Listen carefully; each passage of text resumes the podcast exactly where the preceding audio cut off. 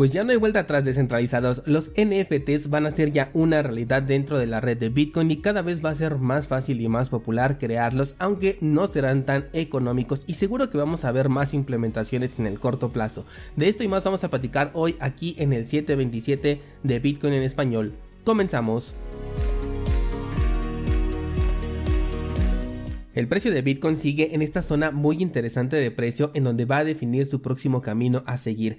Hay algo muy interesante que podemos analizar con respecto al precio y es que si nos vamos al marco temporal de un día y agregamos la media móvil de 50 periodos en conjunto con la de 200 periodos nos vamos a encontrar con este famoso cruce dorado, un indicador que algunas personas suelen utilizar para especular con un movimiento alcista. La última vez que se registró este movimiento fue en septiembre del año 2021 y esto fue poco antes de marcar el máximo histórico de Bitcoin, por lo que de ser así tendríamos un movimiento alcista que puede llevar al precio por el momento a los 30 mil dólares. Y bueno, una vez que lleguemos ahí ya vamos a hacer otro análisis. Pero es bastante interesante que si nos vamos aquí al, al gráfico en el histórico una vez que se da este movimiento. De hecho, tenemos una corrección posterior al cruce de medias eh, de 50 por encima de la de 200. Eso también hay que considerarlo y es muy importante porque fue una corrección bastante fuerte. Vamos a ver desde el punto máximo hasta el punto mínimo tuvimos una corrección de un 18.70%, casi 19% y esto en apenas un par de velas. Así que podríamos ver esta corrección únicamente para tomar un impulso y a partir de ahí, bueno, pues ahora sí corregir con un movimiento alcista bastante interesante, que en el caso del 2021 fue un movimiento de 74% eh, prácticamente, así que sería bastante interesante. Recuerda que el análisis técnico es un pensamiento colectivo que puede funcionar si es que este es compartido por muchas personas, pero también puede llegar a fallar si una sola persona con un mayor poder en el mercado decide lo contrario. No es que sea algo así de sencillo como yo lo decido y se va para abajo, pero la posibilidad existe, así que toma precauciones y elabora bien tu estrategia. Desde una estrategia personal coincidiría mucho con lo, el movimiento que yo traigo porque como sabes yo declaré cambio de tendencia desde que el precio pasó por encima de la media móvil de 20 periodos en el marco temporal de una semana, así que digamos que en este momento tendríamos ya dos indicadores que están apuntando hacia el mismo objetivo que es un movimiento alcista. Y si adicional a esto el precio en los próximos días supera la media móvil de 200 periodos que por el momento está funcionando como resistencia, ya le podríamos agregar otro indicador que apunta en la misma dirección, así que suena bastante interesante esta posibilidad. Vamos con la información del día de hoy y antes de pasar a cosas nuevas, el día de ayer les estaba platicando sobre las ventajas de comprar de manera peer-to-peer -peer sin utilizar servicios que te pidan un registro con tus datos. Varios descentralizados, sobre todo de otros países, me hicieron saber que un problema con el que se encuentran en, estas plataformas es que no ven órdenes disponibles cuando quieren comprar o vender y eso les impide realizar pues la transacción.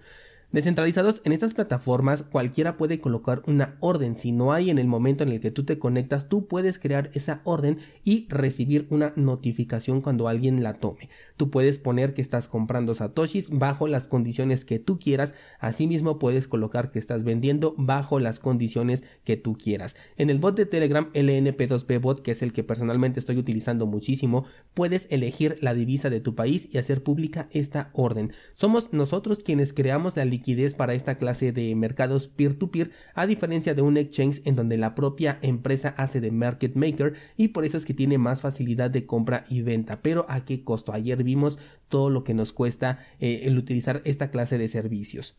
De hecho, ayer precisamente poco antes de grabar el episodio me cayó un pequeño saldo en Bitcoin que decidí vender, acudí precisamente aquí al bot y no había órdenes de compra para los satoshis que yo quería vender, así que lo que hice fue publicar mi propia orden y mientras preparaba el episodio alguien la aceptó prácticamente a los 5 minutos y no te miento, de hecho lo estoy mostrando en la versión en video de este episodio, así que si no encuentras una orden te invito a que tú mismo la pongas porque eso es lo que nos va a ayudar precisamente a tener una mayor liquidez dentro de los mercados peer-to-peer que mucha falta nos hace porque efectivamente no es que vamos a encontrar un montón de órdenes como si ocurre por ejemplo en los exchanges centralizados, pero la gran ventaja es que esto depende totalmente de nosotros y podemos hacer que cambie. Bien, ahora sí pasemos a la nota del día de hoy y pues tenemos que retomar el caso de Ordinals porque si bien ya se podían hacer tokens NFT en la red de Bitcoin, que esto lo comentamos la semana pasada un montón de veces, era necesario contar con tu propio nodo para ello. Sin embargo, con la popularidad que han tenido estas semanas estos tokens, era de esperarse que tarde o temprano hicieran la tarea más fácil. Y ahora cualquier persona puede crear sus propios tokens NFT en la red de Bitcoin de una manera extremadamente sencilla, aunque ya te adelanto que no va a ser económico.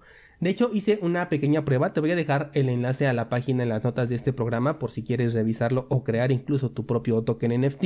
Y te decía que hice una prueba solamente para conocer los montos y el mínimo con una comisión de 2 satoshis por byte, o sea, la transacción más económica que nos permite, me pide una comisión de 56 dólares al momento en el que estoy grabando este episodio. Me pedía 50 cuando hice yo el experimento poco antes de grabar y si me voy a la transacción más rápida, es decir, pagando 12 satoshis por byte, considerando que ahorita la mempool se encuentra bastante eh, vacía, me pide una comisión de 219 dólares. 219 dólares por crear un token NFT tomando en cuenta una imagen que apenas pesa 54 kilobytes porque recuerda que aquí se manejan las comisiones en satoshis por byte y entre más pesada sea la imagen mayor comisión tendrás que pagar.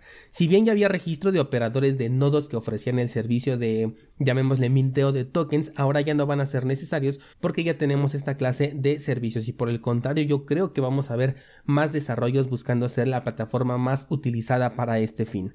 Algo que quiero destacar es el elevado pago de comisiones, como te comentaba la semana pasada. Un intento de ataque significa que estarías pagando altas comisiones por transacción y las pagarías en la moneda más valiosa del mundo, sin obtener un impacto real en el, en el intento de ataque, más allá del que puede generar el colgar una imagen que podría llegar a ser desagradable, como lo platicamos el día lunes. Así que bueno, nos va a tocar acostumbrarnos a esta nueva moda cripto, como siempre les he llamado. Yo creo que al principio van a querer mintear varias cosas a forma de juego o de experimento para dejar algo allí en la cadena. Poco después va a perder este interés, esta emoción inicial y ocasionalmente va a llegar a salir algo curioso que sí consiga tener popularidad y por lo menos un valor subjetivo para algún nicho de personas estos tokens NFT dentro de la red de Bitcoin. ¿Qué te parece descentralizado? ¿Vas a crear tu propio token NFT? Si es que lo haces, no dudes en compartirlo en el grupo de Discord. Por el día de hoy eso sería todo. Muchas gracias y hasta mañana.